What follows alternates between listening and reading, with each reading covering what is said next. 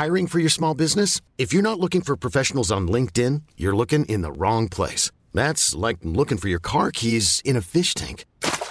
LinkedIn helps you hire professionals you can't find anywhere else, even those who aren't actively searching for a new job but might be open to the perfect role. In a given month, over 70% of LinkedIn users don't even visit other leading job sites. So start looking in the right place. With LinkedIn, you can hire professionals like a professional. Post your free job on linkedin.com slash achieve today. Face à l'info, bonsoir à tous, 19h c'est l'heure. Ravi de vous retrouver ce soir. Regardez le sommaire. Diabolisé, critiqué, honni, banni. Donald Trump serait-il pourtant en train de faire son grand retour Un an après son départ de la Maison-Blanche et surtout à l'attaque du Capitole le 6 janvier, personne n'aurait misé sur son avenir politique. Comment analyser ce revirement de situation alors qu'il est vu comme le favori de la présidentielle dans deux ans? L'édito de Mathieu Bocouté. Nouveau sondage, nouvelle méthodologie, nouvelle vision de la présidentielle. Cluster 17 annonce une course présidentielle bien plus serrée qu'annoncée. Valérie Pécresse, Éric Zemmour, Marine Le Pen et Jean-Luc Mélenchon sont au coude à coude. Mais il montre là que la représentation de l'espace politique dépasse le clivage gauche-droite. Quelles sont les nouvelles familles politiques qui émergent? Second édito de Mathieu Bocoté. Aujourd'hui, l'INSEE a publié une étude qui montre que le moral des ménages est reparti à la hausse. Est-ce grâce à la politique économique du gouvernement? Qu'est-ce qu'il nous dit de l'état de l'économie du pays? Quel est le poids du Covid ou des élections présidentielles sur le moral des ménages? Décryptage Dimitri Pavlenko. Emmanuel Macron rythme la campagne présidentielle en désignant l'ennemi, les non-vaccinés. Sa stratégie est de les traquer. Il crée leur déchéance de citoyenneté. Est-ce défendre les Français ou manipuler la politique clanique avec en prime une faute institutionnelle?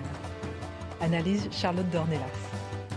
Et puis le 5 janvier 1757, alors que Louis XV sort du château de Versailles pour regagner Trianon, un homme bouscule son escorte, le frappe. C'était un coup de couteau donné par Robert Damien. Marc Menon raconte. Une heure pour prendre la hauteur euh, sur l'actualité avec nos éditorialistes et nos journalistes. On commente, on décrypte, on analyse et c'est parti.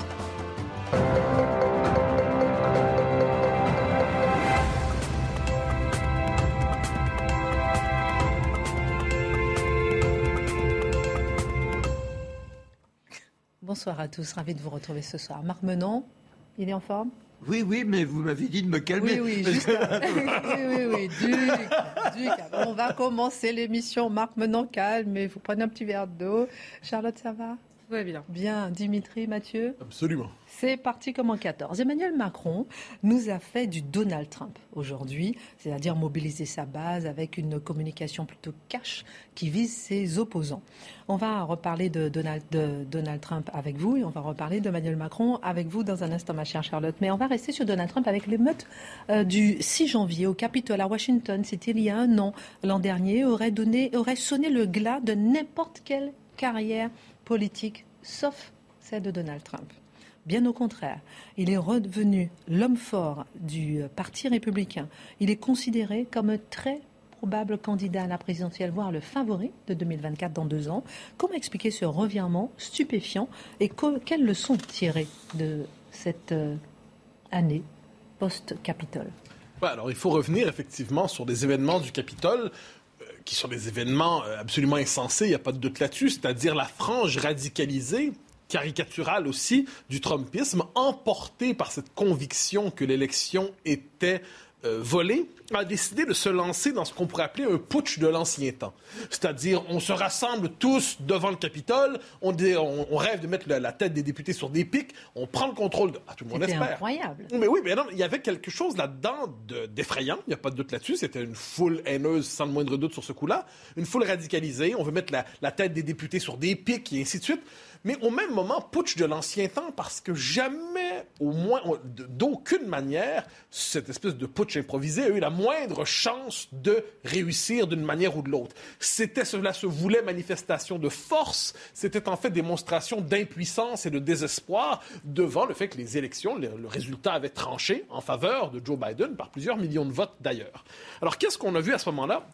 Un moment de disgrâce, sans le moindre doute, dans la démocratie américaine, mais qui a été instrumentalisé significativement par les démocrates qui ont, et par les grands médias, style New York Times, qui ont cherché à présenter cet événement, non plus, comme je le dis, un putsch dérisoire, violent sans le moindre doute, insensé sans le moindre doute, mais dérisoire et condamné à la défaite, on l'a présenté depuis un an, l'interprétation, on appelle ça une forme de surinterprétation symbolique. On l'a présenté de plus en plus comme la plus grande menace à la démocratie américaine depuis la fondation des États-Unis. Alors là, c'est comme si on en rajoutait d'un mois à l'autre. Ça devient euh, donc non seulement une, forme de, comme je dis, d'émeute. Euh, d'émeute sur le mode du putsch, mais non, ça devient la plus grande menace. Donc la guerre de sécession, on oublie. Euh, les, les, grandes violences des années 60-70, on oublie. Les émeutes de 2020, de l'été 2020, qui ont été constantes, où des tribunaux ont été attaqués, où des parlementaires ont été menacés, les grandes émeutes de l'été 2020, oubliées. Le seul événement qui compte, c'est donc le Capitole. le Capitole. Alors qu'est-ce qu'on voit là-dedans? C'est un événement absolument condamnable, sans le moindre doute, mais récupéré, récupéré par une bonne partie de la classe politique qui a vu, ben, c'est formidable, en quelque sorte. Ça nous permet de nous présenter, surtout Joe Biden, comme le grand réconciliateur de la démocratie américaine après cette parenthèse empoisonnée qui était des années Trump. Je suis le réconciliateur, je suis la figure du, qui restaure la démocratie, je suis la figure qui délivre les Américains du moment trumpien. J'ai évité la guerre civile, avec moi, tout va bien aller. Alors, de ce point de vue, Trump qui avait euh, harangué la foule à ce moment. Euh, dire qu'il a poussé à l'émeute, il y aurait des nuances à faire. Mais qu'il a harangué la foule, qui a, a eu un comportement irresponsable, on aurait pu croire, effectivement, qu'il était, une fois pour toutes liquidé. Eh bien non, un an plus tard, il est toujours là.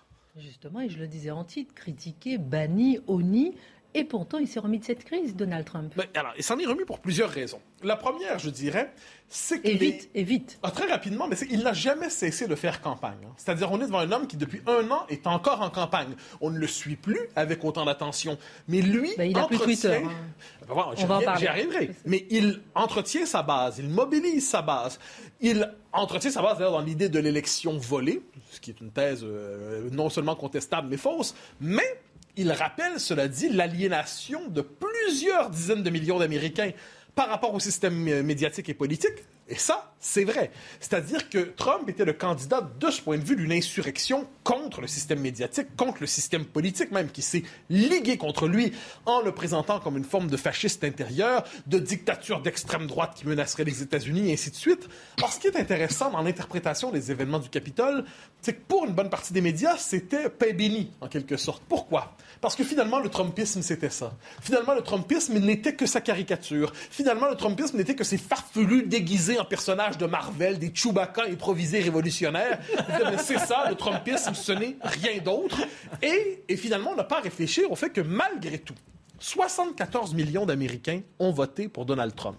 74 millions. C'est-à-dire, à moins qu'on fasse le pari de tous les réduire, justement, cette caricature loufoque, eh bien, manifestement, il y a des gens qui ont voté pour Trump probablement les plus intéressants étaient ceux qui ont voté pour lui sans enthousiasme, mais sans hésitation. Parce qu'il se disait que dans le portrait politique, entre un Biden qui est une figure de transition, une forme de démocrate à l'ancienne, un peu impuissant, qui n'est pas nécessairement là au complet, et au même moment, un Trump qui est un... dur, Non, pas tant, pas tant, je me sentais modéré. Ah, vous êtes modéré. Ah oui, quand même. Ah, je vous en prie, je vous en prie. Et non, mais euh, une forme de, géronte égarée. Et de, l'autre côté, un Donald Trump qui incarne une forme de survitalité conquérante, mais caricaturale, de ce point de vue très, très, très américain, eh qu'est-ce qu'on a vu? On a vu finalement les démocrates se dire, eh rien de tout cela ne s'est passé. On n'a pas à réfléchir aux raisons qui ont fait en sorte que Trump était capable d'avoir 74 millions d'électeurs. Donc, nul besoin de réfléchir à la crise de la mondialisation. Nul besoin de réfléchir à la crise de la frontière mexicaine. Aux États-Unis, la question de l'immigration ne recoupe pas exactement celle de l'islam, mais c'est une question centrale, la question de l'immigration massive aux États-Unis. Nul besoin de réfléchir aux fractures culturelles et raciales qui reviennent dans ce, pays. Nul besoin de réfléchir au délire politiquement correct des médias, à la révolution idéologique dans les universités. Nul besoin de réfléchir à tout cela, ce qui fait que bien des Américains se sont tournés vers Trump. Pourquoi? Parce que ce n'était que caricature.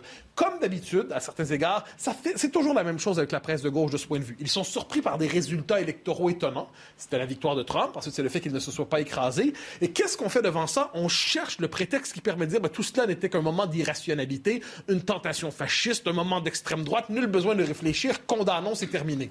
Euh, résultat des courses, Donald Trump est toujours là, qu'on l'apprécie ou non, il demeure le grand opposant de la politique américaine. J'ajoute une chose qui n'est pas un détail. Trump a été banni des médias. Faut pas l'oublier, banni des médias sociaux, banni de Twitter.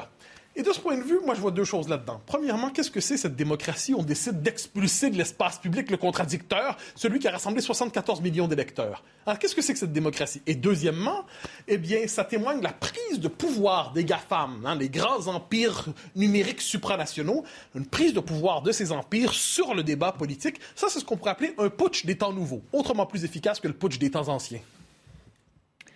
Et euh, est-ce que les ratés aussi de la présidence Joe Biden n'ont pas aidé justement Donald Trump à, rassembler? Ah ben oui, bien sûr, parce que comme je l'ai dit, le papier réconciliateur n'était finalement qu'un gérant impuissant.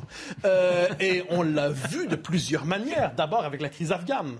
C'est pas un détail. La crise afghane, il avait promis que plus jamais les Américains ne quitteraient un pays avec l'hélicoptère hein, sur le toit de l'ambassade à Saigon. Ah ben, franchement, c'était euh, tome 2. Hein, on l'a vu. La Deux mois après. Ensuite, qu'est-ce qu'on a vu aussi? On a vu Joe Biden qui ne parvient pas à réconcilier, et puis je le dis sans, bon, j'étais un peu méchant, mais qui, on l'a présenté, les médias l'ont présenté comme un grand sage il semble avoir quelques moments d'absence. Il ne semble pas incarner un leadership véritable. Sa vice-présidente, Kamala Harris, qui était présentée comme une forme de figure charismatique, Obama au féminin, elle n'est pas aussi charismatique pour les Américains qu'on ne le dit. Donc c'est une présidence plus fragilisée. Alors je ne dis pas qu'il n'y a pas la COVID là-dedans. Évidemment, bien que les Américains vivent très différemment par rapport à la COVID, ils conservent un modèle de société très libéral, sont très réservés sur les fameuses mesures et ainsi de suite. Mais il n'en demeure pas moins qu'on est devant une présidence plus affaiblie.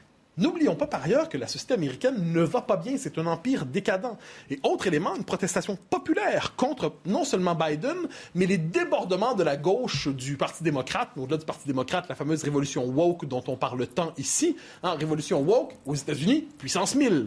Et on, a vu la révolte contre la critical race theory, hein, le racialisme à l'américaine, une mobilisation populaire qui dépasse largement les milieux républicains conservateurs, des gens qui disent un instant, cette théorie critique de la race, comme on dit, cette volonté de reconstruire les rapports sociaux à la lumière de l'optique racialiste, eh bien non, on n'en veut pas. Alors tout ça fait en sorte qu'il y a aujourd'hui une fragilité de la présidence Biden et Trump euh, occupe tout l'espace en fait de l'opposition pour l'instant.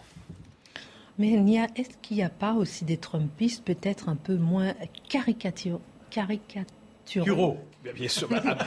non, mais euh, évidemment, et c'est ça l'enjeu. On réduit justement à cette caricature, mais derrière lui. Ben, absolument. Trump est un personnage caricatural. Moi, tous les amoureux transis de Trump, je dis un instant, vous vous enthousiasmez pour un drôle de personnage. Euh, il me semble-t-il que notre amour peut se porter vers d'autres figures publiques si on veut être dans ce camp. Mais quoi qu'il en soit, Trump a été capable, c'est le paradoxe, hein. le, le Trumpisme existe au-delà de Trump aujourd'hui. Le Parti républicain n'est plus le même. Le Parti républicain n'est plus celui des années 2000, par exemple, qui était celui d'une forme d'alliance entre la droite religieuse, euh, le capitalisme, et puis les néoconservateurs qui se demandaient quel pays on allait bombarder pour le démocratiser. Euh, il y a eu un changement. Le Parti de, républicain s'est transformé en parti, on pourrait dire, populiste à bien des égards. Pas au complet, différentes tendances cohabitent encore, mais le moment trumpien a laissé une empreinte sur le Parti républicain. Est-ce qu'il y a des héritiers de tout ça dans la politique américaine? Oui, on pourrait en nommer un, par exemple, Rick DeSantis, qui est le gouverneur de Floride, qui incarne un Trumpisme de gouvernement non exubérant. Bon et qui traverse la crise sanitaire à sa manière, qui incarne donc ce type de conservatisme. Il y en a d'autres aux États-Unis.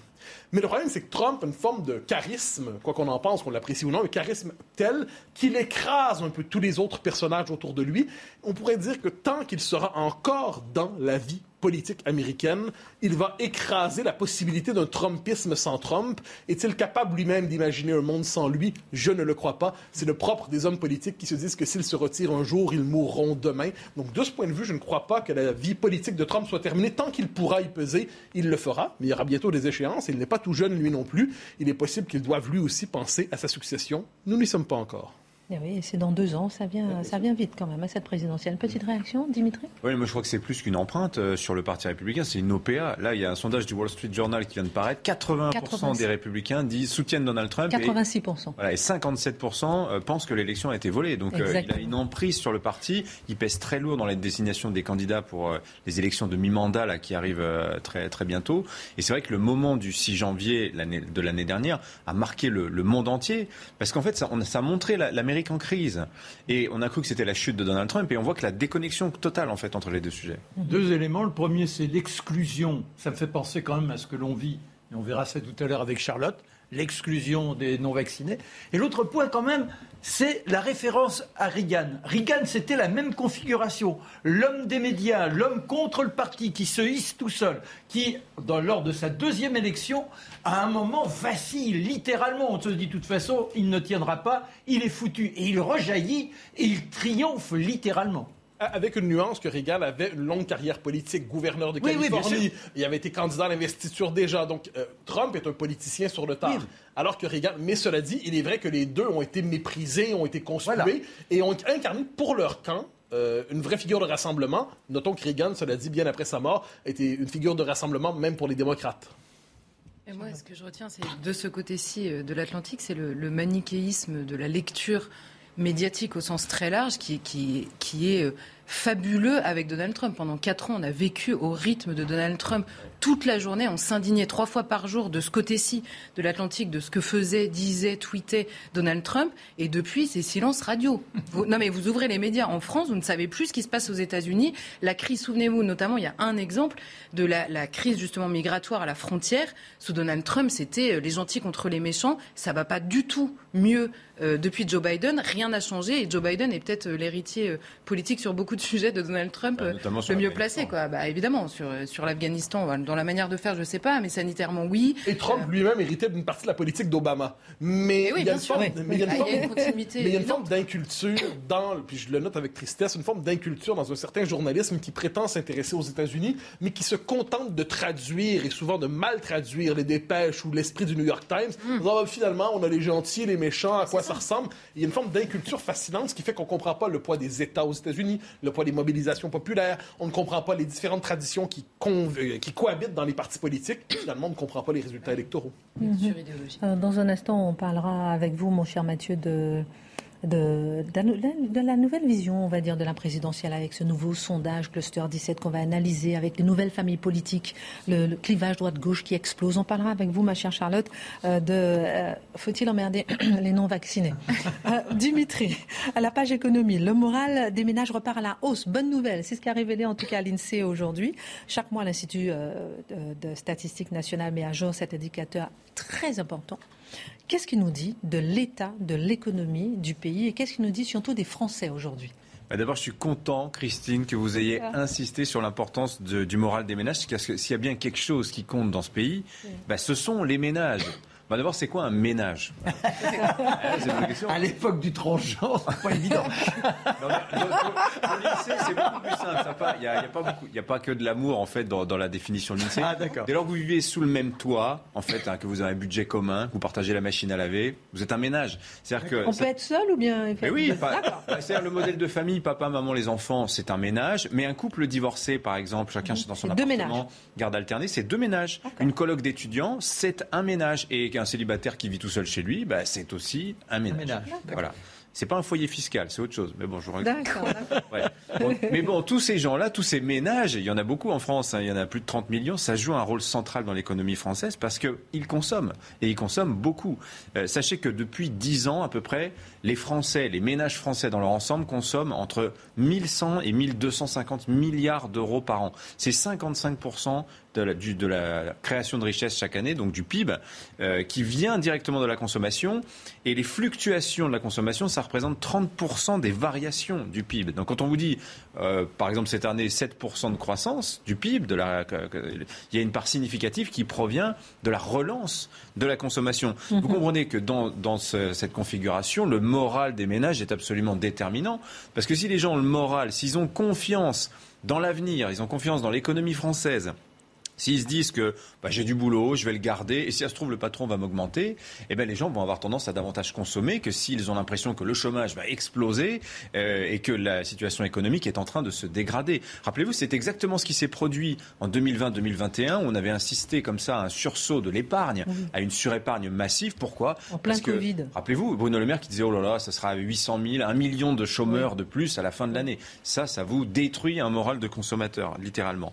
Euh, et oui, et c'est cette surépargne aujourd'hui, bah, d'ailleurs, c'est un enjeu dont je vais vous parler dans un instant. Alors, on en est où du moral des ménages finalement? Alors, on est à 100. Ça veut ah. dire que. Qu'est-ce que ça veut dire oui, parce que... C'est le coup de sang. C'est bien ça? Ah Oui, c'est très bien. C'est bien oui. parce qu'on dit toujours le moral des ménages est à la hausse, est à la baisse. En fait, 100, euh, c'est c'est la moyenne de long terme, ce qu'on appelle. C'est-à-dire, en fait, c'est c'est neutre. C'est-à-dire, c'est on n'est ni hyper confiant ni euh, désespéré. La moyenne de long terme, c'est 100. Quand vous êtes au-dessus de 100, ça veut dire que vraiment vous avez une confiance très affirmée dans euh, l'avenir de l'économie. Quand vous êtes en dessous de 100, là, par contre, c'est inquiétant. Et c'est à ce moment-là qu'on va voir se, profiler les comportements d'épargne plutôt que de consommation, ce qui s'est passé en 2020. Par exemple, pendant la crise des Gilets jaunes, décembre 2018, le moral des ménages, il était tombé à 90, donc 10 points sous la moyenne de long terme. En fin, 2000, euh, 2012, début 2013, donc c'est au moment de la crise grecque, de la crise euh, de la dette souveraine, où euh, là, il y avait eu des pertes de pouvoir d'achat assez importantes. Là, on était tombé en dessous de 80. Donc là, vraiment, les gens ne dépensaient plus du tout. Et ça a affecté immédiatement la croissance euh, française. Donc sans, dans le contexte actuel, dans le rebond de Covid, etc., on est encore en queue de comète de la crise économique, bah, c'est plutôt pas mal. C'est plutôt pas mal. Et notez quand même que cette enquête sur le moral des ménages, elle s'est conclue le 16 décembre. Donc vous voyez, le 16, on commençait un peu à parler d'Omicron. Ce n'était pas vraiment la grosse flambée. Et on a eu une inquiétude dans les jours qui ont suivi au moment de Noël.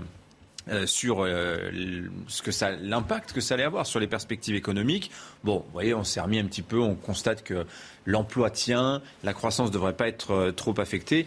Je pense qu'à la fin du mois de janvier, quand il y aura la nouvelle vague du moral des ménages, ça, ça devrait tenir. Mais bon, si on regarde dans le calcul du moral des ménages, c'est un peu bizarre comme formule, hein, d'ailleurs, le calcul du moral. Il y a une composante, il y a une composante qui est particulièrement scrutée. Alors, les composantes de cet indice, il y en a huit au total. Situation financière personnelle, opinion sur l'évolution des prix, donc sur l'inflation en l'occurrence, euh, évolution sur euh, opinion sur l'évolution du chômage et il y a la capacité à faire des achats importants.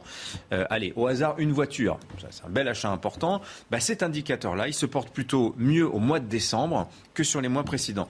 Alors, je prends un exemple. Christine, imaginons, disons que vous voulez acheter une voiture neuve. Je sais que vous avez une, vous avez une voiture qui est plutôt sympa, mais vous en voulez une. vous la connaissez Vous en voulez une. Bah, ouais, âgée. Hein, ouais, je la connais. Je l'ai vue, je l'ai vue. Ah bon ouais. Je dirais pas laquelle. Bon, ben, c'est très bien que vous, vous, vous, vous souhaitiez acheter une voiture neuve. C'est une excellente nouvelle parce que les constructeurs français les concessionnaires, le garagiste qui, ira la réparer après. Bah, tout le monde dans le pays a besoin actuellement de votre voiture neuve. Ça fait de l'activité pour tout le monde. Et là, j'invoque. Pour Anne Hidalgo. Hein ferme la parenthèse. Sauf pour Anne Hidalgo. Je ferme la parenthèse. Ah oui, bon. il y a quelques mois, l'OFCE, donc, qui est le centre de recherche en économie de Sciences Po, c'était au mois d'avril dernier, euh, estimait que si collectivement nous dépensions 20% de la surépargne, c'est de l'ordre de 200 milliards en fait qu'on a stocké sur les livrets A, en assurance vie, etc., qu'on a mis de côté, que l'on n'a pas dépensé depuis deux ans. Si on dépensait 20%, c'est-à-dire 30 à 40 milliards de cette somme, bah c'est simple, ce serait un mini plan de relance en fait. Euh, ça, ce serait un surcroît de croissance de l'ordre de 2% cette année. Vous savez, Bruno Le Maire vient de dire on va avoir 4% de croissance en 2022. Eh bien, si vous dépensez tous collectivement 40, si nous dépensons tous 40 milliards dans la consommation, eh ben on pourrait avoir 6% de croissance. Donc vous voyez, la clé de la reprise, c'est le consommateur. C'est vous, Christine, avec votre future voiture neuve. C'est Mathieu qui va se surcravater, qui va en acheter 10 pour non, le mais il les a gratuits. oui, il les a gratuits. Pas du tout. bon, c'est bien beau tout ça, cet appel à consommer, mon Dimitri, mais qu'est-ce qu'on fait? Qu'est-ce que vous faites de l'inflation? On en parle beaucoup de l'inflation. Oui, ouais, c'est vrai. Et c'est vrai que ça, c'est pas une très bonne nouvelle. Les prix sont en train de grimper. Donc l'INSEE, encore elle, vient de dire plus 2 2,8% euh, la hausse des prix globale hein, sur un an au mois de décembre par rapport à l'année dernière. Donc en fait, l'inflation, vous voyez, ça concernait les matières premières, euh, les prix gros de l'électricité pour les industriels, les semi-conducteurs, des choses que le consommateur ne voyait pas réellement. Bah, en fait, ça commence à se voir vraiment dans les prix. La Ikea, Ikea, le fabricant de meubles, vient de dire plus 9% ses prix. Pourquoi? Bah, Parce que le bois, parce que la visserie, parce que le transport, tout ça, il peut plus l'absorber dans ses marges. Euh, relevé de prix, les pâtes, par exemple, sur un an, c'est plus 10% quasiment, à cause du blé dur. Euh, les desserts, c'est plus 4%. Les fruits secs, plus 5, etc. L'alimentation, l'alimentation, la dépense courante par excellence, tout ça commence à coûter plus cher. Et d'ailleurs, on en voit un effet, c'est que le formidable essor, essor, du bio, tout ce qui était bio se vendait de plus en plus, eh bien, il est stoppé net actuellement du fait de cette inflation sur l'alimentaire. L'informatique aussi, ça va coûter plus cher, alors que, vous savez, un téléphone, il est mis sur le marché, trois ans plus tard, il vaut deux à trois fois moins cher généralement. Alors ça pèse lourd, ce retour de l'inflation, sur les négociations annuelles obligatoires. Vous savez, c'est tous les ans, elles, sont, elles ont lieu dans toutes les branches professionnelles, et là, vous avez des demandes de revalorisation salariale très fortes plus 5, plus 10, plus 15%, et demandent les syndicats, donc c'est assez tendu. Euh, et l'INSEE disait justement fin décembre qu'on est en train, à cause de cette inflation, de perdre un peu de pouvoir d'achat. Alors là, vous savez combien c'est un sujet sensible. Le gouvernement là, est en train de verser à 38 millions de Français la fameuse indemnité de 100 euros pour les aider à encaisser la hausse des prix de l'énergie. Euh, et alors évidemment, moi je considère que ces 4 milliards d'euros, on aurait pu les employer à autre chose, à des, à des investissements, des choses qui auraient généré davantage de croissance. Mais ce qu'on peut dire, c'est qu'on ne peut pas balayer non plus d'un revers de main euh, le sentiment de paupérisation qui est ressenti par euh, une majorité de Français. Vous avez une enquête du Crédoc qui remonte au mois de septembre, septembre 2021 donc, qui montrait que 65% des Français, donc 2 sur 3, se considèrent comme défavorisés le mot n'est pas anodin, se considèrent comme défavorisés ou en voie de déclassement. Alors la question c'est est-ce qu'on s'appauvrit réellement? C'est probablement plutôt que le ticket d'entrée d'accès à la vie confortable, à j'ai envie de me faire plaisir, je peux le faire, eh bien ce ticket d'entrée, il est en train de monter petit à petit. Je reprends l'exemple de votre future voiture neuve. Le prix moyen d'une voiture neuve en France aujourd'hui, c'est 27 000 euros, c'est-à-dire un an du salaire moyen. C'est 7 000 euros de plus qu'il y a 10 ans. C'est 3 mois de salaire en plus qu'il faut pour s'acheter une voiture neuve. Et je terminerai là-dessus. Quelle est, d'après vous, la marque qui vend le plus de voitures en France aujourd'hui? Vous savez pas Toyota Eh ben non, c'est Dacia. C'est Dacia, le roi de la voiture low cost, comme par hasard. Merci beaucoup. Euh, je ne vais pas l'acheter hein, finalement. Je n'ai pas les moyens. 27 000 euros. Merci beaucoup. On marque une pause. Juste avant, euh, juste euh, après la, publicité, jamais un chef de l'État sous la Ve République ne sera allé aussi loin dans la stigmatisation d'une catégorie des Français. C'est violenter une partie des Français. C'est ce qu'a dit Arnaud Benedetti dans le Figaro. On parle d'Emmanuel Macron dans un instant. À tout de suite. Rendez-vous avec Pascal Pro dans l'heure des Pro 2 du lundi au jeudi de 20h à 21h. Retour sur le plateau de Face à l'info avec Charlotte, Marc, Dimitri, Mathieu. On parlera dans cette deuxième partie euh, d'Emmanuel de, Macron avec vous dans un instant. Avec vous, on parlera, mon cher Marc, de l'attentat de Damien contre Louis XV. Et puis avec vous, mon cher Mathieu, on parlera de la fille qui a une super mémoire. le nouveau sondage. C'est plus du tout ce qu'il y a dans l'émission. Le nouveau sondage qui permet d'analyser autrement la présidentielle au-delà du clivage gauche-droite. Génial. Oh là là, qu'est-ce votre assistant. Alors en parlant de sondage, regardez ce sondage. Emmanuel Macron a-t-il eu raison ou tort de dire qu'il veut les non-vaccinés? 53% au total euh, disent qu'il a eu tort, 47% disent qu'il a raison. Emmanuel Macron Charlotte, le président du en même temps, a déclaré donc vouloir les non-vaccinés. Il explique qu'ils sont irresponsables. Il invente pour eux la déchéance de citoyenneté. N'a-t-il pas raison lorsqu'il prend comme stratégie finalement la défense des Français, de leur santé? Comment analyser sa stratégie politique? Il a peut-être raison finalement. Mais si c'était aussi simple que défendre la santé des Français, il y aurait évidemment zéro débat. Vous comprenez bien que s'il y a un débat aussi vif à l'Assemblée au moment du vote du pass vaccinal, euh, ça fait quand même deux ans qu'on est en crise, qu'il y a des options, des choix politiques qui sont posés, qui sont par définition discutable dans la gestion euh, d'une épidémie. C'est deux choses différentes que de constater une épidémie euh, bien réelle et euh, que de discuter sur les choix politiques qui sont faits pour gérer cette épidémie. Donc c'est deux choses évidemment différentes. D'abord, là vous avez raison, c'est que l'emploi du, du terme de stratégie pour les mots d'Emmanuel Macron, il est absolument évident. Il y a quelques jours, on le voyait regretter ces petites phrases dans son quinquennat, la violence qu'il avait parfois eue ou qui avait été perçue euh, dans ces fameuses petites phrases. Quelques jours après, dans une interview écrite, donc relue, il utilise ces mots-là à plusieurs reprises, il insiste jusqu'à, en effet, euh, parler de déchéance de citoyenneté. Voilà, ils ne sont plus des citoyens. Phrase quand même euh, assez incroyable. Donc c'est évidemment une stratégie d'abord. Ensuite, quelle est cette stratégie? C'est la stratégie du bouc émissaire qu'on connaît depuis euh, maintenant quelques semaines. Alors avant dans la bouche de ses lieutenants, maintenant dans la sienne directement, plutôt que de cibler, il nous explique que tout est de la faute des non-vaccinés. Donc l'épidémie n'est pas de la faute première de ce virus euh, qui existe. Euh, c'est pas l'état de l'hôpital, puisque c'est le sujet en l'occurrence, n'est pas du tout de la faute des politiques qui ont été menées avant Emmanuel Macron, mais poursuivies par Emmanuel Macron euh, jusqu'au cœur de cette crise. Pour vous donner un exemple, dans Le Parisien, le même jour que cette interview d'Emmanuel Macron, il y a un reportage sur les urgences pédiatriques de Saint-Denis qui sont en train de fermer. Il ne s'agit pas de Covid, il n'y a pas de non-vaccinés, ce n'est pas le sujet, c'est un manque de personnel. C'est un manque de personnel qui a été décrié par tout l'hôpital, euh, notamment au début de cette crise. Tous disaient enfin, vous avez sous les yeux l'état de l'hôpital, et tout ça pèserait sur 9% de la population qui ne s'est pas vaccinée, contre 91%, rappelons-le, de Français qui euh, y sont allés. C'est un petit peu énorme, surtout que Emmanuel Macron lui-même, dans la même interview, euh, dit ma responsabilité, c'est que le pays ne se désunisse pas dans ces débats-là exceptionnel. Donc je ne sais pas comment il compte ne pas désunir les gens en, euh, créant une catégorie de sous-citoyens euh, qui n'enfreignent pas la loi, rappelons-le. Ensuite, il y a, aussi la question d'Emmanuel Macron par rapport à Emmanuel Macron. Il parle de, ce rapport à la vaccination contre son propre discours. Si vous reprenez tous les discours d'Emmanuel Macron depuis janvier dernier, jamais d'obligation vaccinale, jamais de passe sanitaire pour aller boire un café, un passe vaccinal, vous rigolez. Donc lui-même, avec, toute l'imprudence que c'était, puisqu'il nous dit aujourd'hui, vous comprenez bien que la situation évolue. Mais il était prévisible qu'elle évolue il y a un an et il était extrêmement radical dans ses prises de position. Donc Emmanuel Macron contre Emmanuel Macron, ça euh, n'engendre pas énormément de confiance. Ensuite, on est au cœur d'une, d'un nouveau variant. Donc Olivier Véran lui-même nous dit, il est deux à, deux à trois fois moins dangereux. L'immunité naturelle, une fois qu'on l'a obtenue, est bien meilleur que tous les vaccins, ça c'est normal, c'est évident. Donc, il nous explique que c'est moins dangereux, que l'immunité naturelle est meilleure, mais tout est de la faute des non-vaccinés. C'est pas le moment. Enfin, ça paraît, encore une fois, rationnellement assez compliqué euh, de le comprendre. Et par ailleurs, tout est de la faute des non-vaccinés, mais ce variant, rappelons-le, euh, vient de l'étranger. Euh, donc les non-vaccinés en France, n'y sont pas pour grand-chose.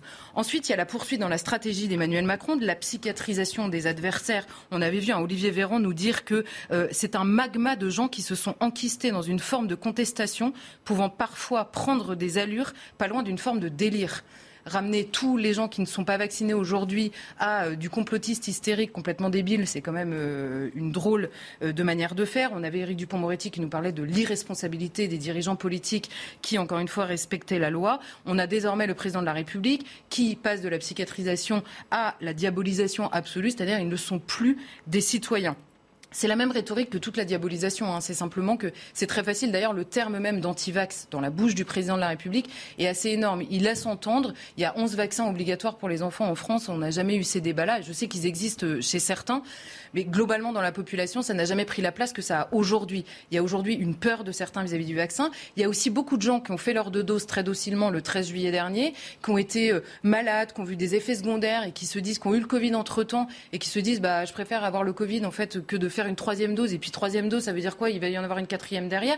Il y a cette inquiétude par rapport à la gestion. Il y a, des gens qui ont vraiment peur et puis il y a des gens qui n'ont pas envie. Euh, mais réduire tout ça à des antivax comme si c'était le principe qui les gênait, ça me semble un peu euh, irrationnel aussi. Et enfin, on a le Macron qu'on a toujours connu, c'est-à-dire le Macron qui s'était présenté avant d'être élu en 2017 et qui nous avait dit, souvenez-vous, avec moi, il n'y a plus de clivage, il y a l'efficacité. Je prends une décision et elle est simplement efficace. Elle n'est pas politique. Donc si vous n'êtes pas d'accord avec moi, vous sombrez immédiatement dans le domaine de l'irrationalité. On retrouve cette personnalité-là chez Emmanuel Macron. Si vous n'êtes pas d'accord avec moi, vous êtes irresponsable puisqu'il ne s'agit pas de politique, il s'agit d'efficacité.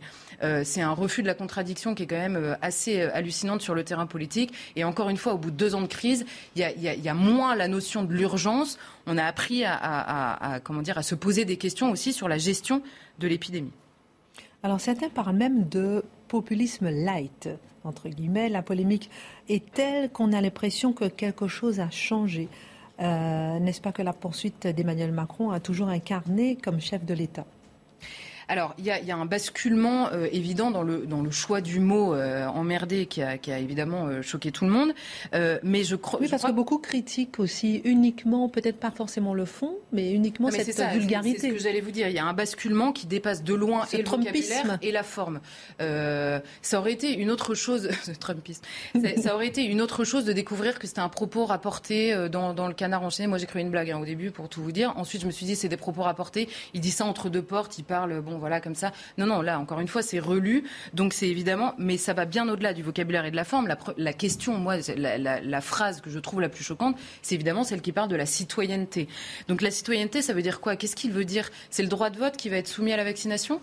La citoyenneté, un des actes d'un citoyen, c'est celui de voter. On a des élections dans peu de temps, on peut se poser la question. Ensuite, il y a le rôle de la loi. Aujourd'hui, euh, euh, les, non-vaccinés euh, n'enfreignent pas la loi telle qu'elle est établie aujourd'hui en France. Donc quel est le rôle de la loi par rapport à cette citoyenneté? Est-ce qu'on est simplement sur le domaine moral? Il faudrait qu'Emmanuel Macron continue. Et j'ai noté en effet toute la journée, et hier soir même, des gens parlaient de populisme light ou de populisme soft. Alors moi j'aimerais qu'on m'explique.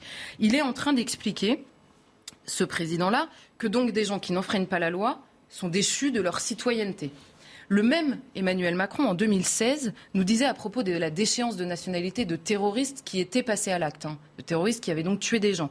Je le cite, Je pense qu'on ne traite pas le mal en l'expulsant de la communauté nationale. Et à l'époque, souvenez-vous, ceux qui voulaient la déchéance nationalité de terroristes qui sont passés à l'acte, eux, c'était les populistes durs. Donc, Poser la question de la citoyenneté pour des terroristes, c'est du populisme dur, et pour des gens qui n'enfreignent pas la loi, ce serait du populisme light. Je suis étonnée euh, de, l'expression. Ensuite, comment est-ce qu'on appellerait un homme politique qui viendrait nous dire euh, quelqu'un qui est irresponsable, qui conduit trop vite, qui fume du cannabis, qui boit trop d'alcool, qui, euh, qui, fait des rodéos, qui fume trop tous ces gens-là ne sont pas des citoyens. C'est une manière de, considérer même le rapport à la moralité des actes que l'on pose, même par rapport à soi-même. Est-ce que c'est vraiment, est-ce qu'on ne serait pas tous tombés de notre chaise en entendant ça sur n'importe quel autre sujet? Ensuite, on a, euh, on a évidemment, euh, et eux enfreignent la loi au passage, hein, tous les exemples que j'ai cités. Et on a euh, ensuite la question de l'état de droit de la Constitution. Juste une phrase que j'ai déjà citée, mais la Constitution est quand même très claire. Nul ne peut être contraint de faire ce que la loi n'ordonne pas. Donc la question qu'on se pose dans la tête d'Emmanuel Macron et de son gouvernement, c'est pourquoi il ne veut pas l'obligation vaccinale. Alors il nous explique. Il nous explique, il nous dit, il faudrait que je fasse quoi? Je mets une obligation et je vais mettre quoi? Une, je vais emprisonner les gens qui vont pas se faire vacciner? Mhm. Je vais, comment est-ce que je vais contrôler ça? Et par ailleurs, est-ce que je vais imposer une amende alors qu'il y a des gens qui probablement ne sont pas vaccinés, qui pourraient ne pas payer, qui pourraient, pardon, ne pas payer l'amende? Mais ces questions-là, elles se posent pour n'importe quel délit. Je veux dire, euh, donc en fait, il n'y a plus aucun délit puisqu'il y a des gens qui n'auront pas les moyens de payer, il y a des gens qui ne euh, voudront pas être emprisonnés. Enfin, ça n'a aucun sens comme réaction. Donc on peut se poser d'autres questions, à savoir est-ce que c'est la sécurité juridique ou la responsabilité euh, de l'État qui ne veut pas engager? Est-ce que la disparition des non-vaccinés par une obligation vaccinale empêcherait d'avoir un bouc émissaire Et alors, qui serait responsable de la poursuite de cette crise s'il n'y avait plus de non-vaccinés? Comment est-ce qu'on ferait? Euh, La question peut être posée. En tout cas, si Emmanuel Macron nous dit seul le vaccin peut nous sortir de cette crise, c'est sa responsabilité de chef de l'imposer. S'il laisse les gens libres, qu'il les laisse vraiment libres, en fait. Donc là, il y a une question de, cohérence d'Emmanuel Macron par rapport à lui-même, encore une fois. Ce qui est certain, c'est qu'au bout, au bout du bout, en fait, il a donné le coup d'envoi de la campagne. Après, on peut dire Éric Zemmour, par exemple, qui a, peut dire qu'il a un peu donné euh, les thèmes de la campagne dans la première partie des trois derniers mois. Là, c'est Emmanuel Macron qui donne le là et qui impose ses thèmes dans la campagne présidentielle, notamment avec cette interview. On l'a vu, même qu'il a déclaré avoir envie. Ah oui, il a déclaré avoir envie d'y aller, donc, hein, euh, donc d'aller à la présidentielle, mais euh, en précisant qu'évidemment il est en plein cœur de la crise sanitaire, qu'il veut la terminer euh, cette affaire avant de pouvoir euh, se lancer et être actif comme président euh, de la République jusqu'au dernier jour. Cela étant, il répond aussi à tous ceux qui disent mais c'est le candidat qui parle aujourd'hui. Non, c'est le président de la République et ça me paraît beaucoup plus grave. Un président de la République qui explique qu'il y a 6 millions de Français qui ne sont plus des citoyens. Il évoque bien sûr d'autres sujets dans cette interview. Il évoque l'Europe assez longuement. Il évoque donc la question sanitaire et cette gestion. Il évoque le pouvoir d'achat. Il évoque l'école et de manière très anecdotique en proportion dans cette interview sur trois euh, questions, parce que c'est des, citoyens qui l'interrogent hein, dans, le, Parisien. Il évoque l'écologie, la sécurité très rapidement sur la question du trafic de drogue et la laïcité, puisqu'il y a une enseignante qui lui dit euh, comment est-ce qu'on fait euh, pour enseigner la laïcité à l'école, et il répond très rapidement en disant qu'il faut aider les enseignants. Bon, Ce n'est pas une mesure très précise, mais j'ai noté une chose, il n'y a rien sur l'identité, Rien sur le wokisme ou la déconstruction, ces sujets qui occupent quand même beaucoup le pays en ce moment. Rien sur l'immigration. Donc évidemment qu'Emmanuel Macron, au moment où il dit j'ai envie, il se démarque très clairement de ce début de campagne. Et il n'est pas fou, Emmanuel Macron, il sait qu'on va retenir que la phrase euh, sur les non-vaccinés. Il utilise la même stratégie que pour les Gilets jaunes qui a été payante, c'est-à-dire il pousse de manière assez radicale son opposition à un mouvement qui est très contre lui et il rassure sa base assez qui réunit toutes les bourgeoisies qui aiment rien tant que l'ordre et l'autorité même de manière euh, radicale. Et il met au passage Valérie Pécresse un peu dans l'embarras, puisqu'elle s'était prononcée pour euh, ce passe vaccinal. Et là, elle est un peu euh, pour utiliser le même registre de vocabulaire qu'Emmanuel Macron, le cul entre deux chaises. je, je, vous en prie. On fait un petit tour de table. Mathieu, votre regard justement sur les propos d'Emmanuel Macron bah Alors, sans, sans, les qualifier moralement, je trouve que c'est politiquement efficace, en fait. Ah, C'est-à-dire, pourquoi. pourquoi? Premièrement, il place l'enjeu sanitaire au cœur de la présidentielle, fondamentalement. Et plus on va parler de sanitaire, plus Emmanuel Macron est favorisé. Fondamental. Deuxième élément, il reprend un style un peu gouailleur.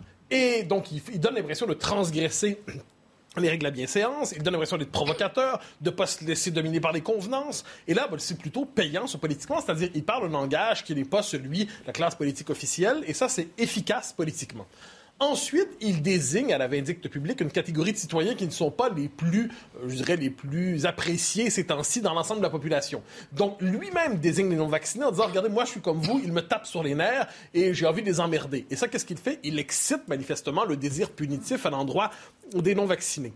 Et autrement dit, il avec ce discours-là, il se situe, il, il, se positionne pour la campagne, en fait. Il pose ses thèmes, il pose ceux dont on peut dire du mal, et il réussit finalement à positionner la campagne sur un registre qui va le servir. On il a éclipsé beaucoup d'autres. Il a éclipsé beaucoup d'autres. En politique, celui qui impose son thème l'emporte. Euh, quand Zemmour était capable d'imposer immigration, identité, civilisation, il était en ascension. Quand la question se pose, c'est qui peut remplacer Emmanuel Macron, Valérie Pécresse a une hausse dans les sondages. Quand la question se pose, qui peut gérer la crise sanitaire dans les circonstances, Emmanuel Macron en profite, la guerre des thèmes et l'autre nom que de la, présidentielle qui vient. Alors on parlera justement avec vous une petite analyse des sondages du, moment euh, dans un instant.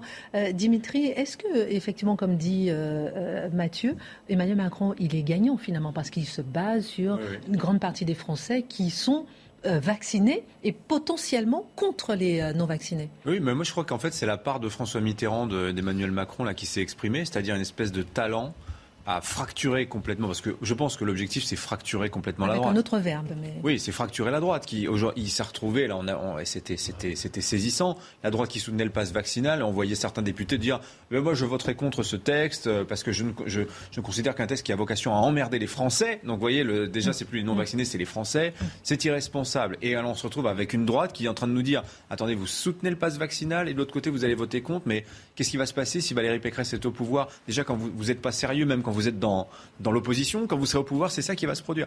Et je pense que la véritable intention politique d'Emmanuel Macron, elle est là. Mais ce qui est, ce qui est gênant, c'est que quand même, il, se sert d'une partie des Français comme des otages dans, dans, cette affaire de règlement de compte politique qui n'a pour but que la présidentielle. Et c'est ce qu'a dit Eric Zemmour très tôt. Il dit attention, il y a une tentative de voler l'élection présidentielle, d'imposer ce thème-là.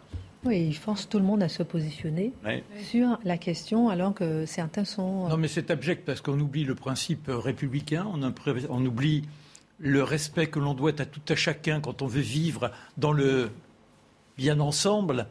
Et le plus dramatique, c'est ce côté, vous êtes immoral, vous êtes donc un criminel si vous n'êtes pas vacciné, sans aucune interrogation sur ce qu'est la bonne santé, Qu'est-ce qui fait qu'effectivement, eh bien, vous vous levez le matin, vous essayez de vous placer dans un dynamisme pour ne pas tomber malade, ce qui profite aux autres, et c'est ce que disait Charlotte tout à l'heure. C'est-à-dire que celui qui se drogue au quotidien, celui qui commet nombre d'abus, il se ruine la santé. Par conséquent, il sera dans une situation physiologique qui le rend perceptible à une infection. Et là, bah, ça, ce n'est pas grave. Vous voyez, c'est complètement monstrueux. Moi, la bonne, j'aime bien les morales à la, la Fontaine.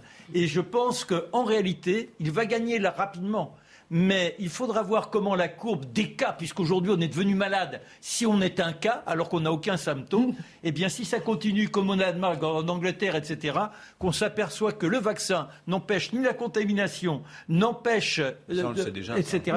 c'est déjà le bah, cas.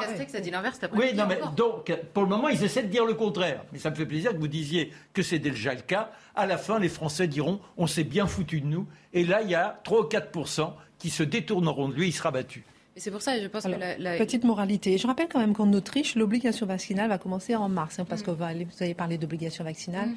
Il a dit que jamais il, La hein, je dis que ce serait logique. Non, non, non, je sais bien, mais je veux dire qu'il a dit qu'il jamais il n'obligera à se faire vacciner. Il a dit beaucoup de choses, jamais. Si jamais hein. il le fait, on va lui reprocher de l'avoir dit. Et on voit que bon, peu de pays quand même obligent euh, à vacciner, mais l'Autriche va le faire au mois de mars. Mais la fracture dans le pays, elle est réelle. Et qu'à la, la, Grèce, pardon, on fait les plus de 60 ans payer 100 euros d'amende s'ils ne sont pas vaccinés. Mais, mais bah, déjà, il y a une question de ciblage aussi qui ne se fait jamais. On nous dit les non-vaccinés sont à l'hôpital. Quels non-vaccinés? Quel profil Quelle comorbidité Jamais, jamais, jamais on a ces sujets-là, d'une part. Et par ailleurs, emmerder les non-vaccinés, ça va un peu plus loin que ça. Parce que, pardonnez-moi, mais on est passé de deux doses à trois doses. Il y a des gens qui n'ont pas nécessairement euh, envie de rentrer dans cet engrenage-là. Et par ailleurs, la vie d'avant qui devait revenir grâce au vaccin, l'impression que tous les Français commencent à comprendre que c'est un peu plus compliqué que ça. Merci beaucoup, euh, ma chère Charlotte. Un sujet qui fait débat. Dans un instant, on parlera avec vous, euh, Mathieu, de ce sondage qui met dans un mouchoir de poche Valérie Pécresse et Éric Zemmour, qui a une bonne dynamique, qui remonte un peu. Euh, Jean-Luc Mélenchon, on parlera un peu. Et puis de ce nouveau clivage qui a parti de ces nouvelles petites familles politiques. On va analyser un peu cette, ce, sondage et cette présidentielle. La page histoire, Marc Menant, puisque lorsque le 5 janvier 1757, Louis XV sort du château de Versailles pour regagner Trianon, tranquille le chat. Un homme, un homme bouscule son escorte, le frappe avec un couteau. Eh oui, Louis XV, il est venu à Versailles, oh, juste comme ça, un petit, une petite parce qu'il a passé l'épiphanie à Trianon. Il adore, vous savez, il s'est habitué à cette ambiance particulière avec euh, Madame de Pompadour. Malheureusement, Mademoiselle Victoire, l'une de ses filles, n'avait pas bien les coucher à Versailles. Alors il dit, ben, je vais lui rendre visite. Il sait que à la fin de l'après-midi, il regagnera Trianon, il est beaucoup mieux. Il fait un temps épouvantable, il a neigé, la Seine est totalement gelée, et pour autant, ça n'empêche pas quand même qu'il y ait quelques gueux qui soient là dans la cour royale, à côté des valets qui tiennent les flambeaux. Bah oui, parce qu'à la fin de la journée, il fait rapidement nuit, et les gardes suisses qui veillent à ce que tout se passe bien. Il a demandé à ce que le cocher soit prêt vers 6 heures moins le quart. Et à l'heure dite, il descend les escaliers, il abandonne Mademoiselle Victoire, il est entouré de Marquis de Montmirail, le colonel des Suisses, du comte de Brionne, le grand écuyer, le dauphin, 27 ans, resplendissant, et derrière, le duc d'Ayen. Le duc d'Ayen, c'est le capitaine des gardes. Il est là, il est tout fiero, mais quand même un peu calfeutré, je vous ai dit, il fait froid, et soudain, de cette troupe de gueux qui se trouve incliné au pied de l'escalier, il y a un homme qui jaillit, il est grand et hop, il attrape le roi à l'épaule et donne un grand coup. Le roi, étant donné qu'il est sous un gros manteau, ne se rend pas compte qu'on l'a transpercé. Ah bon? Non, il dit Oh, on m'a donné un coup de coude. Que dit le dauphin? Il regarde l'énergumène, il lui dit Mais devant votre roi, sachez vous tenir, et d'abord enlevez votre chapeau.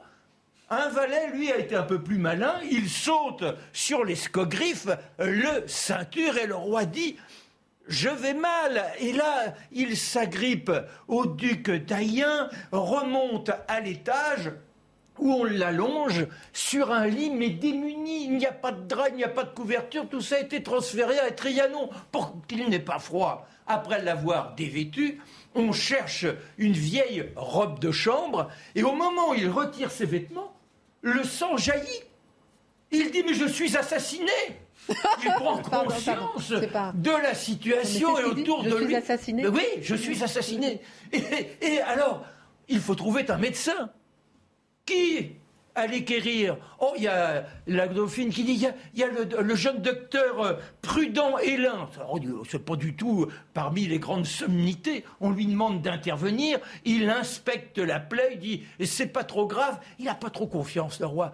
Et dans les personnes qui sont à côté, vous avez l'un de ces euh, maîtres véneurs un vieux bonhomme euh, qui est un peu sorcier sur les bords, il dit Venez donc, venez donc Et celui-ci regarde la plaie, dit Ce n'est rien, sire, dans deux jours vous irez mieux. Il vous faut pisser, tousser, cracher. Il lui tend le pot de chambre et le roi s'exécute. Il dit Vous allez, dans trois jours, on repart ensemble. donner l'assaut au cerf. On appelle néanmoins le curé, c'est un tout petit curé, l'abbé de Régecourt, parce que là encore, il n'y avait plus d'autorité. C'est l'extrême onction. Il se sent partir. Rapidement aussi viennent de Trienne, de, des appartements, la reine Marie Lesinska, ses filles, toute la famille est là. Madame de Pompadour, qui a appris la nouvelle, se précipite, mais il n'est pas question forcément qu'elle vienne à côté du roi. Cette garce, c'est moins que rien celle qui fait que le roi est dans la débauche, et c'est sans doute pour ça que Dieu a facilité l'agression. Qu'est devenu notre gaillard? Eh bien, on l'a tout de suite pris dans une pièce à côté, et là, il faut lui faire avouer. Est-ce que tu as des complices? Pourquoi? Non Ah ben oui, mais alors, et il, ne va pas parler comme ça, le bougre c'est qu'il est insolent. Ben, c'est pas grave. On met les tisons dans le feu et hop, on lui applique ça sur les doigts de pied, littéralement.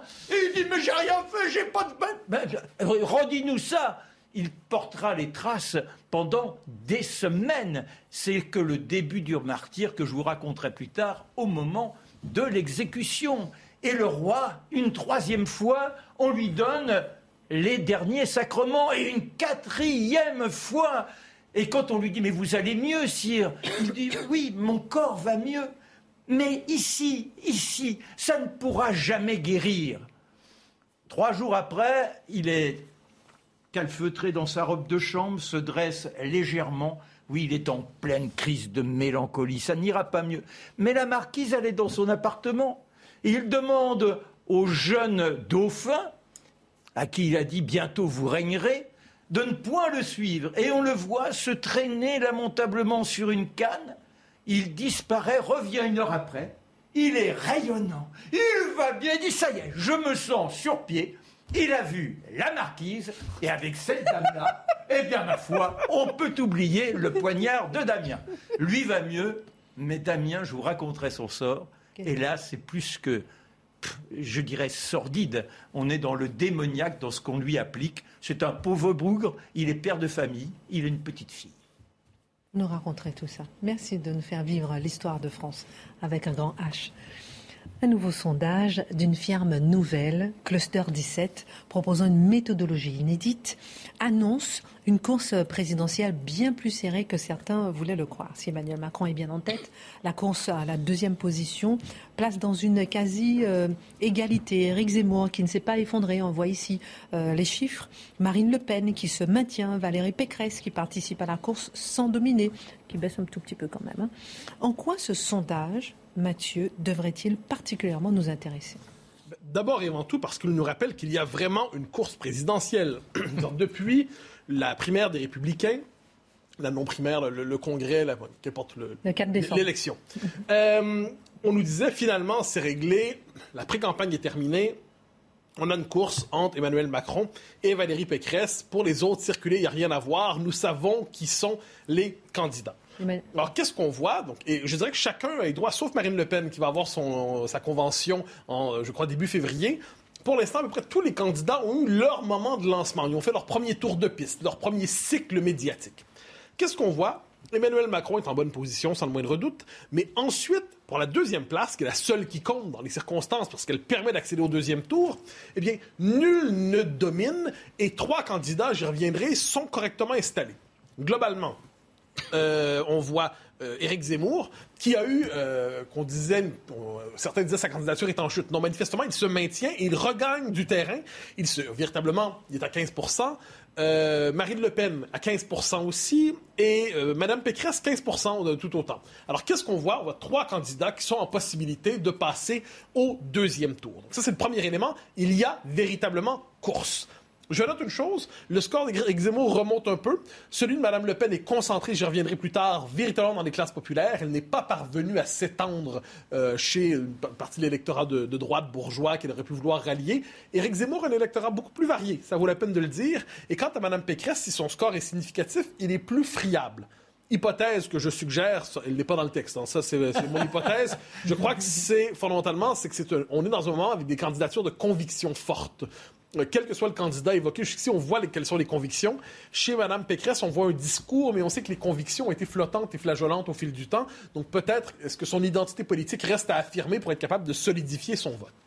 Une fois qu'on a dit ça, ce qui est de très intéressant dans ce sondage, ce sont les catégories qui nous sont proposées. J'aime bien, j'aime bien, j'aime bien. Au-delà du fameux gauche-droite, gauche-droite, extrême-gauche, extrême-droite, bon sang, euh, c'est un ennui mortel.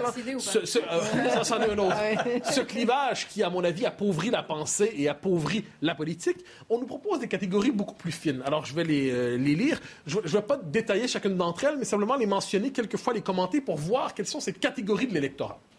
Il y a, je reprends dans l'ordre, les identitaires, donc ceux qui sont véritablement hantés par la question justement de la survie de la France, la question de la survie de son identité, de la civilisation. Les multiculturalistes, inversement. Euh, ceux qui, ceux-là sont plutôt portés vers Eric Zemmour et euh, Marine Le Pen, évidemment. Les multiculturalistes, qui, eux, justement, sont tous les combats qu'on pourrait dire woke aujourd'hui, la question de des discriminations, les, les catégories se recoupent quelquefois, plutôt portés vers Jean-Luc Mélenchon. Les sociopatriotes, les conservateurs, les libéraux, les solidaires, les centristes, les réfractaires, les eurosceptiques, les anti-assistanats, les sociodémocrates, les progressistes, les révoltés, les apolitiques, les sociaux-républicains et les éclectiques. Alors, la description est assez... Euh, je, pourrais faire euh, avoir grand plaisir à décrire chacune d'entre elles, mais l'étiquette est assez parlante chaque fois. Donc, on voit les nuances. La gauche progressiste, la gauche multiculturaliste, la gauche patriote, la gauche plus conservatrice, à droite les libéraux, les conservateurs, les révoltés, les passionnés par l'Europe. Qu'est-ce qui est intéressant à travers tout ça? C'est que ça nous montre justement que le clivage gauche-droite ne répond, ne, définit plus très bien la vie politique. Il n'est pas mort, mais il doit être transcendé. Il n'est pas mort, mais il doit être dépassé. Mm-hmm. Et qu'est-ce que ça veut dire? C'est que les candidats doivent se construire une coalition en étant capables d'aller rassembler le plus grand nombre de ces catégories force d'Emmanuel Macron pour l'instant, c'est lui qui pige dans le plus grand nombre de catégories. Éric Zemmour, lui aussi, perce dans plusieurs. Donc, comment être capable de sortir de la seule catégorie qui est la nôtre? Madame Le Pen, pour l'instant, est informée dans les catégories populaires, mais elles lui sont fidèles. Donc, on voit que c'est véritablement comment construire. Donc, premier bloc, la coalition du premier tour. La coalition du deuxième tour viendra, mais c'est une toute autre question. Pour l'instant, on voit que le véritable enjeu, ce n'est pas seulement rassembler son étiquette traditionnelle, c'est capter ces segments de l'électorat et être capable de les interpeller euh, sur le mode des passions politiques. Il n'y a pas la catégorie rebelle où on pourrait mettre Marc Menon, mais... Marc Menon est une catégorie à lui seul. Oh oui, exactement. Mais que nous, disent ces, que nous disent ces catégories? Ah ben Justement, c'est que les déterminants électoraux ne sont pas les mêmes pour tous. Et ça, c'est important. Il y a quelquefois un petit segment de l'électorat qui va voter, par exemple, d'abord sur l'Europe, d'abord sur l'identité, d'abord sur l'ordre, d'abord sur le sanitaire, d'abord sur je m'en fous globalement, je vais chercher pour le protestataire. Donc, ça, c'est la première chose. Donc, voilà des catégories qui s'intéressent à des candidats qui sont clairement identifiés à un sujet. Et ça, de là, l'important, je dirais, c'est deux types de politiques. Les candidats qui se magasinent des convictions selon les circonstances et qui, d'autres, sont portés par une conviction, quitte quelquefois à s'y enfermer. Il est possible que dans une telle configuration électorale, ceux qui sont vraiment portés par une idée, un projet clairement défini, soient les bénéficiaires de cette dynamique politique. J'ajouterai une chose, de là l'importance de s'emparer d'un enjeu, de l'importance aussi de ne pas se le laisser euh, confisquer. Hein. Je le disais plus tôt, celui qui impose un terme dans la politique réussit à forcer les autres à se définir à partir de lui. Pour l'instant, chacun a à peu près eu son moment pour être de la capacité d'imposer son thème. On verra dans les prochaines semaines. Mais ce qui est intéressant à travers ces catégories, autrement dit, c'est que pour être capable de rejoindre l'électorat, il faut être capable de capter, je dirais, les passions profondes. Et ne jamais oublier une chose, les hommes se définissent aussi par leur répulsion. Hein, c'est-à-dire, fondamentalement, il y a des gens qui, ont une passion, mais donc là, quels que soient les autres sujets, c'est sur cette question-là je vote. Et inversement, il y a ça, je suis pas capable, je déteste. peu importe ce qu'il me dira, je le conspue, je le déteste, je le vomis, je ne veux pas en entendre parler. Et ça, ben, chacun finalement trouve le moyen d'avoir à la fois ceux qui les vénèrent et ceux qui les détestent. Alors revenons sur les forces en présence. Emmanuel Macron, première force, ça c'est absolument essentiel de le dire, qui, fait la course véritablement en tête. Et on le disait plus tôt, sa oui, force. Ça maintient bien, oui. Ah oui, ben, c'est le, le, rassemblement des bourgeoisies. Il rassemble donc, parmi les catégories proposées les centristes, les, euh, les, hum, les sociodémocrates. Donc il réussit à rassembler certaines catégories. Le grand bloc qu'on aurait dit dans le langage ancien des centres. Mais il réussit à rassembler cet électorat et surtout il est capable de jouer sur plusieurs registres. Emmanuel Macron, c'est à la fois le parti de l'ordre aujourd'hui, c'est le parti du progressisme néanmoins parce qu'il envoie les signaux sur tout ce qui touche l'antidiscrimination, le multiculturalisme. Mais il est capable en même temps d'envoyer un signal sur en disant les woke, c'est pas pour moi, je n'en veux pas. Laissez mm-hmm. Jean-Michel Blanquer qui joue ce rôle dans son dispositif. Mm-hmm. Il est capable de jouer sur plusieurs registres et il le fait avec un certain talent. Deuxième, euh, la, course à la deuxième place, et là c'est là que c'est vraiment intéressant, je l'évoquais, Zemmour, qui s'empare de l'enjeu civilisationnel, on le sait. Madame Le Pen, qui est la candidate populiste. Et ce que suggèrent les gens du sondage, d'ailleurs, ils disent elle n'est pas capable de percer au-delà de la protestation populiste. Peut-être doit-elle revenir à sa stratégie Philippot. En quelque sorte, c'est ce qu'il suggère. Et Madame Pécresse, qui peine à se définir idéologiquement pour l'instant, on voit chez elle, d'ailleurs, dans la crise sanitaire, on le voit, elle est prisonnière. Elle est d'un côté Macron compatible, c'est le côté droite de gouvernement. De l'autre, elle dit je ne suis pas cet homme sur la question de l'histoire française. Hein, on l'a vu encore tout récemment. Son positionnement est difficile, mais il y a néanmoins un bloc qui continue de la soutenir. Elle rejoint les électeurs plus libéraux, plus conservateurs. Et j'ajoute, quand on regarde les catégories, allez faire le test. On peut le faire soi-même. Il est assez convaincant, il est assez réussi. On voit que les voix de passage entre les électeurs, c'est quelquefois étonnant. On peut quelquefois se demander est-ce que je vote Macron, Zemmour, Pécresse, d'autres vont se dire Pécresse, euh, Macron ou Zemmour. Et, donc, autrement dit, c'est intéressant les voix de passage qui se présentent dans le, par ce sondage. Passionnant. Qu'en est-il de la gauche rapidement? Ensuite, j'ai une dernière question. Ah ben oui. Alors là, euh, Jean-Luc Mélenchon est le premier. Ça, c'est clair, et on le voit clairement.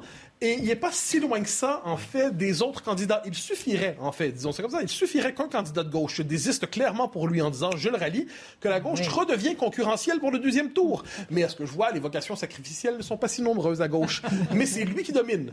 Premier élément, euh, autre élément, Mme Taubira ne perce pas. Dernier élément, les candidatures de gauche classiques traditionnelles ne rejoignent finalement qu'un résidu d'électeurs bourgeois dans les métropoles. La gauche, cette passion bourgeoise quand on a les moyens d'être de gauche. 30 secondes, moralité, euh, pour euh, qu'est-ce que vous retenez de ce sondage? De, sa grande vertu, c'est qu'il pose plus en profondeur, il pose des questions obliques. Il réussit à dévoiler des familles, des tendances, des courants, des idées qui autrement n'apparaissent pas quand on est dans le fameux clivage gauche-droite. Il révèle, il creuse à bonne, je dirais, à bonne profondeur pour faire apparaître tout ça.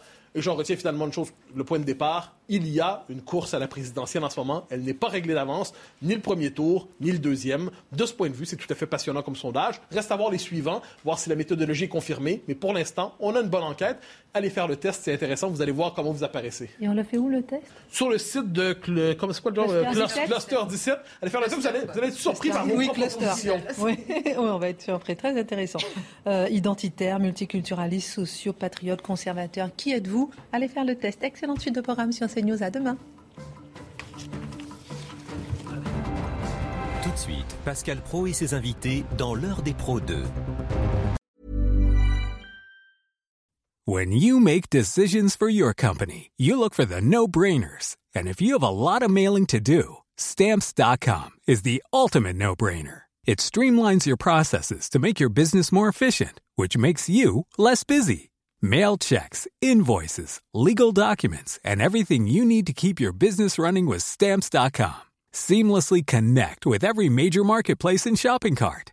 Schedule package pickups and see your cheapest and fastest shipping options from different carriers with rates up to 89% off USPS and UPS rates. And with the stamps.com mobile app, you can take care of mailing and shipping wherever you are. Make the same no-brainer decision as over 1 million other businesses with stamps.com. Sign up with code program for a 4-week trial plus free postage and a free digital scale. No long-term commitments or contracts.